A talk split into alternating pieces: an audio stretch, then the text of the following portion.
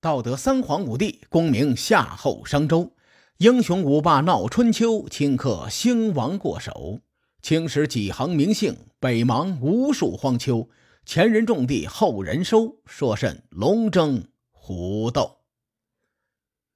上期节目咱们说到，楚文王接过父亲的旗帜，更加激进的向中原地区征伐。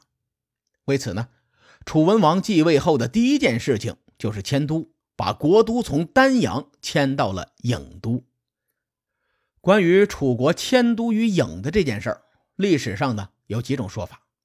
我比较倾向于楚文王在继位之初就迁都于郢，因为《史记》中有记载说文王立，始都郢。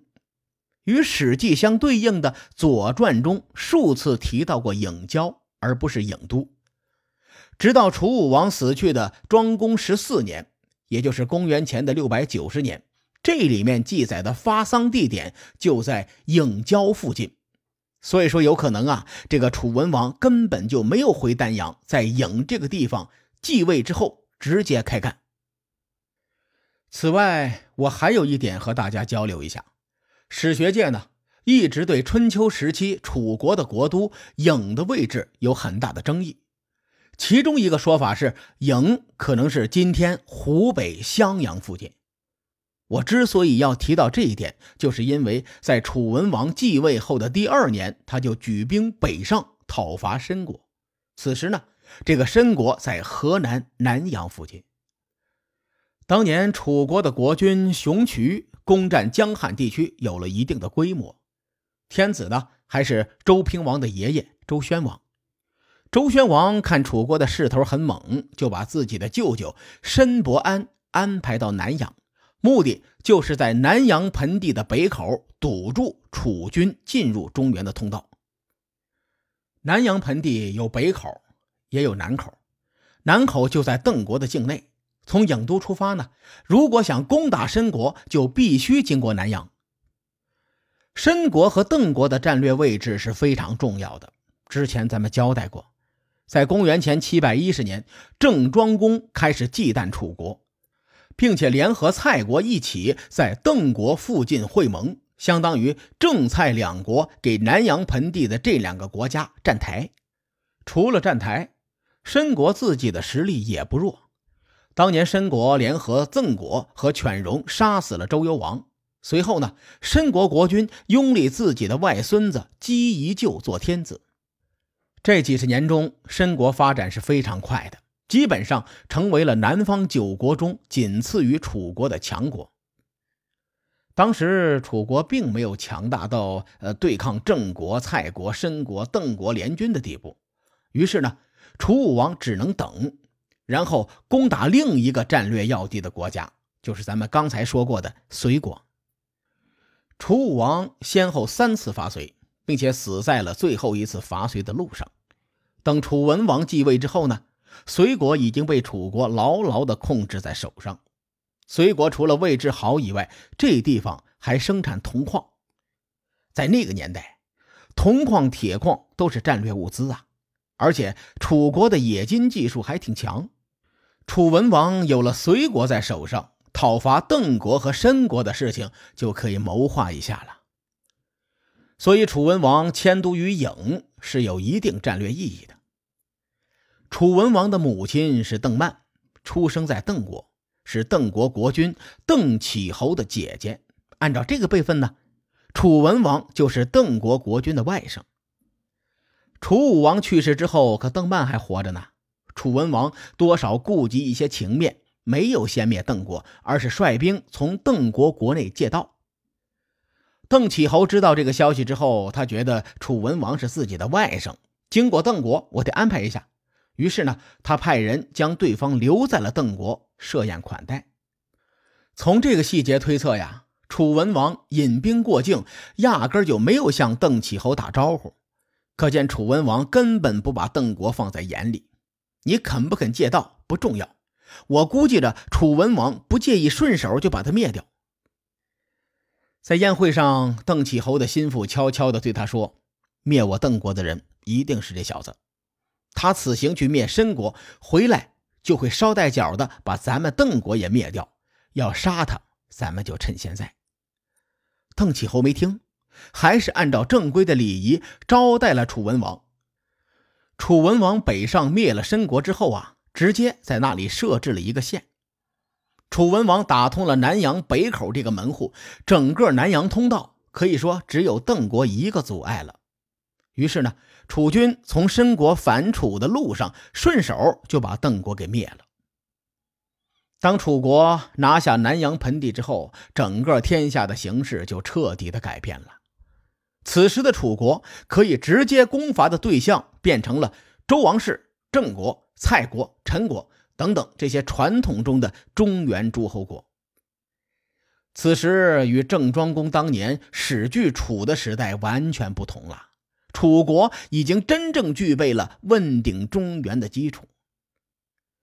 咱们回顾楚国父子两代人几十年的争霸路，楚武王首先灭了全国，设置了中国历史上第一个郡县全县。之后呢，三次伐隋，打掉了中原大诸侯国遏制南方的桥头堡。楚文王呢，则拿下了南阳盆地的北口申国，设置申县；拿下了南口邓国，设置邓县。楚文王的历史机遇还真的不错。他拿下南阳的时代，中原几乎没有强手。郑庄公死后，郑国的国君死的死，逃的逃，国力迅速衰落。鲁国的鲁庄公当时还年幼，齐国呢刚打完晋国。至于魏国，大伙都懂得，能理清自己的家谱就算不错了。况且这个时候，魏国也因为左右公子作乱，自己的国君正在齐国流亡呢。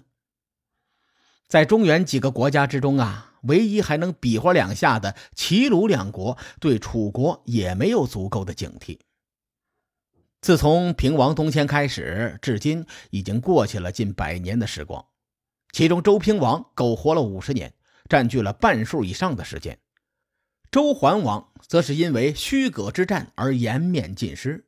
尽管后来否极泰来，背后捅了曲沃一刀。但终究还是回光返照啊！没几年，周桓王也郁郁寡欢，撒手人寰。那一年是公元前的六百九十七年。周桓王的儿子周庄王三年之后，辅政大臣周公黑肩打算立王子克为天子，于是呢，这位老哥就暗中谋划杀死周庄王。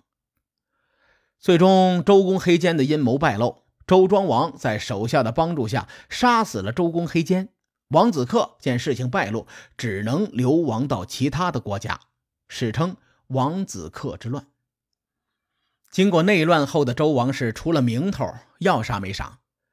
周庄王无奈，只能拉拢大的诸侯国，于是，在公元前九百六十三年的夏天，把自己的妹妹周王姬嫁给了齐国国君齐襄公。并且让鲁国的国君鲁桓公做了媒，而且操办了婚礼。你看，这事情真是讲道理啊！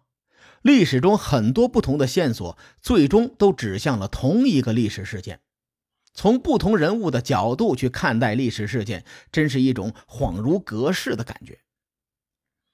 后面的事情大伙都知道了，正是周王姬这场婚礼，鲁桓公被齐襄公给宰了。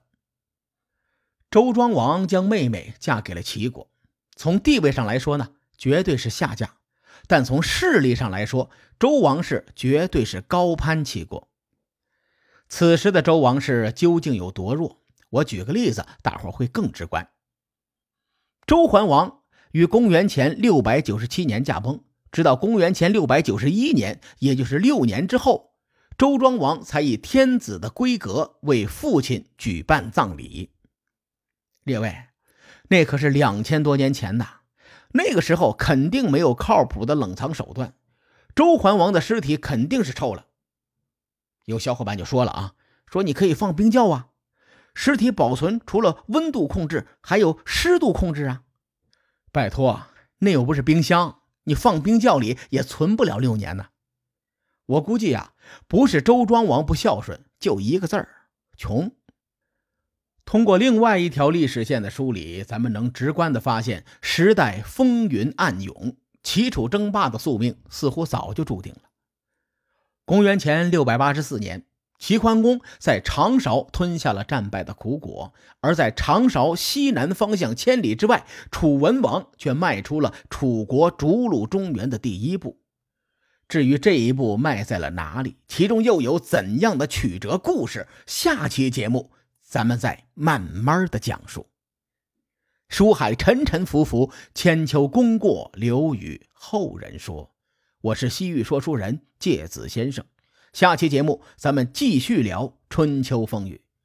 更多精彩内容，请搜索关注微信公众号“伯乐灯”，与更多听友交流互动。伯乐灯将定期为粉丝发放福利。愿我们的存在让您对明天更有期许。